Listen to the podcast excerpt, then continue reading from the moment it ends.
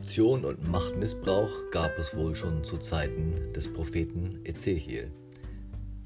Er tritt auf im Namen Gottes. Ich lese Worte aus seinem 34. Kapitel. Und des Herrn Wort geschah zu mir, du Menschenkind, weissage gegen die Hirten Israels, weissage und sprich zu ihnen, so spricht Gott der Herr, wehe den Hirten Israels, die sich selbst weiden. Sollen die Hirten nicht die Herde weiden? So spricht der Herr, siehe, ich will an die Hirten und will meine Herde von ihren Händen fordern. Ich will ein Ende damit machen, dass sie Hirten sind und sie sollen sich nicht mehr selbst weiden. Ich will meine Schafe erretten aus ihrem Rachen, dass sie sie nicht mehr fressen sollen.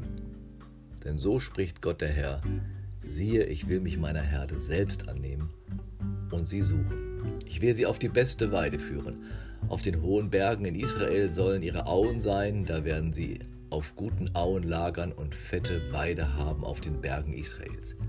Ich will das Verlorene wieder suchen und das Verirrte zurückbringen und das Verwundete verbinden und das Schwache stärken, was fett und stark ist behüten. Ich will sie weiden, wie es recht ist. Aber zu euch, meine Herde, spricht Gott der Herr, siehe, ich will richten zwischen Schaf und Schaf und Widdern und Böcken.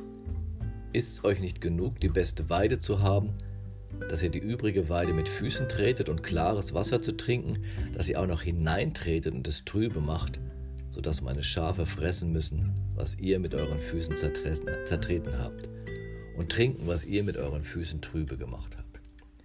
Darum spricht Gott der Herr, siehe, ich will selbst richten zwischen den fetten und den mageren Schafen, weil ihr mit Seite und Schulter drängtet und die Schwachen von euch stießt mit euren Hörnern, bis ihr sie alle hinausgetrieben hattet. Und ich will einen Bund des Friedens mit ihnen schließen und alle bösen Tiere aus dem Lande ausrotten, dass sie sicher in der Steppe wohnen und in den Wäldern schlafen können. Ich will sie und alles, was um meine Hügel her ist, segnen und auf sie regnen lassen zu rechter Zeit. Das sollen gnädige Regen sein, dass die Bäume auf dem Feld ihre Früchte bringen das Land seinen Ertrag gibt.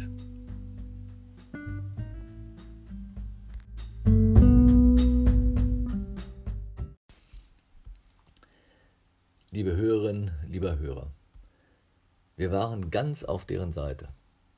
Es musste sich endlich etwas ändern. Was dort geschah, die ganze Lage im Lande, die Verschleppung, die Folterung, die Gewalt eines Diktators, das musste weg. Revolution war angesagt. Nicht die Kirche, aber viele Priester waren dabei. Der bekannteste Kopf war Ernesto Kardinal. Die Revolutionäre, die Sandinisten kämpften für Freiheit, Gleichheit und für eine neue, gerechte Gesellschaft in Nicaragua. Der Umsturz gelang, das Regime des Somoza-Clans wurde besiegt. Ernesto Kardinal, der Priester und Poet, wurde Kultusminister der neuen Regierung und durfte von da an nicht mehr Priester sein. Als die Revolution 1979 triumphierte, übernahm er gegen den ausdrücklichen Wunsch des damaligen antikommunistischen Papstes Johannes Paul II. das Amt des Kulturministers. Es war die Zeit, als die nicaraguanische Revolution von Basisgemeinden träumen ließ, in der alle gleich seien.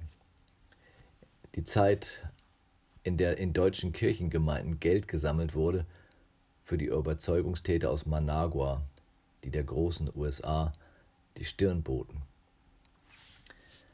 Doch im Lauf der Jahre kam es zum Bruch mit dem regierenden Clan in Nicaragua, den ehemaligen Revolutionären.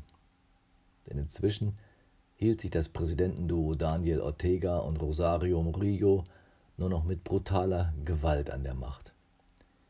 Wie einst Somoza ließ es Studenten erschießen und foltern, brachte es die eigenen Verwandten an die Schallstellen der Macht Kardinal sprach die Dinge offen aus. Ortega ist ein mieser kleiner Diktator. Er berichtete über Heckenschützen, die Demonstranten niederschießen und nannte es, was es ist, Staatsterrorismus. Ernesto Kardinal war wohl der einzige im Land, an dessen Leben sich Ortega nicht wirklich heranwagte. Die Menschen erlebten damals das, was schon der Prophet Ezechiel ausrief. So spricht Gott der Herr, Siehe, ich will an die Hirten und will meine Herde von ihren Händen fordern. Ich will ein Ende damit machen, dass die Hirten, dass sie Hirten sind und sie sollen sich nicht mehr selbst weiden. Ich will meine Schafe erretten aus ihrem Rachen, dass sie sie nicht mehr fressen sollen. Die, die als Hirten den Menschen dienen sollten, wurden ihre schlimmsten Feinde. Die Sandinisten ließen sich von der Macht, die ihnen das Volk gab, verleiten, korrumpieren und waren am Ende so gewalttätig wie die Diktatoren zuvor. Die französische Revolution schrieb gegen die alte Macht des Adels und des Klerus die Worte Freiheit, Gleichheit, Brüderlichkeit auf ihre Fahnen. Aber alles endete in blutigen Machtkämpfen der revolutionären Gruppen. Die Guillotine, das Fallbeil, bekam viel zu tun. Der Satz Die Revolution frisst ihre Kinder wurde hier geboren. Es gibt unendlich viele Beispiele, wo Menschen im Namen der Freiheit vom Volk Vertrauen und Macht bekamen und von Hirten zu reißenden Wölfen wurden.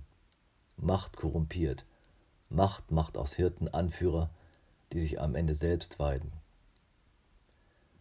Korruption ist die weit verbreitete Erscheinung von prophetischen Zeiten bis heute.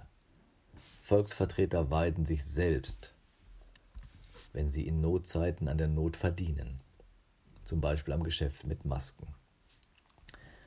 Am Ende bleiben Verlierer, Verletzte, Verdrängte. Gott setzt sein Gegenbild.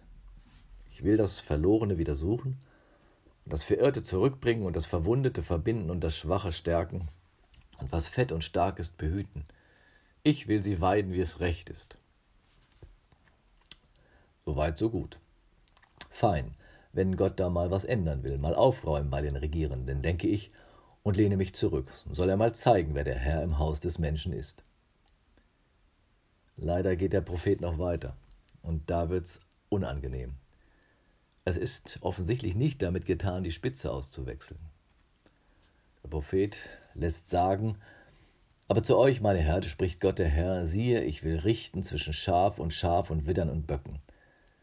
Ist es euch nicht genug, die beste Weide zu haben, dass ihr die übrige Weide mit Füßen tretet und klares Wasser zu trinken, dass ihr auch noch hineintretet und es trübe macht, so dass meine Schafe fressen müssen, was ihr mit euren Füßen zertreten habt und trinken, was ihr mit euren Füßen trübe gemacht habt. Hm, nicht nur die da oben sind das Problem. Es geht in der Herde, im Volk weiter. Mit den Füßen getreten wird das, was wir zum Leben brauchen, Wasser und Nahrung. Und das nicht nur, um sich zu ernähren, es wird auch zertreten und zerstört, damit andere nicht daran teilhaben können. Denn sie sollen schwach bleiben und am Rand. Was bei den Schafen die Hörner sind, sind bei den Menschen die Ellbogen. Die Welt, die wir heute mit Füßen treten, ist morgen nicht mehr Grundlage des Lebens. Das Wasser, das wir heute trüben, kann morgen keinen Durst mehr löschen. Diese Erkenntnis und die Konsequenzen daraus lassen sich nicht an Regierungen delegieren. Sie gehen alle an. Wenn Gott der Hirte ist, wird er es deswegen nicht einfach richten. Der Mensch bleibt in der Verantwortung. Nicht als dummes Schaf, nicht lamm fromm, aber als waches Lebewesen als Ebenbild Gottes. Der Bund des Friedens ist nicht einseitig, zu einem Bund gehören zwei. Doch Gott setzt das Zielfoto dieses Bundes. Es soll unter seinem Segen genug für alle da sein. Keiner muss an die Seite gedrängt werden, keiner sich über den anderen erheben und sich selbst weiden. Ich will sie und alles, was um meinen Hügel her ist, segnen und auf sie regnen lassen zu rechter Zeit. Das sollen gnädige Regen sein, dass die Bäume auf dem Feld ihre Früchte bringen und das Land seinen Ertrag gibt. Gottes Revolution greift nicht zu den Waffen, sondern zu seinem Segen, der auf alle regnen soll. Erst wenn alle ein fruchtbares Leben führen und am Ertrag der Erde teilhaben, ist diese Revolution am Ziel. Amen.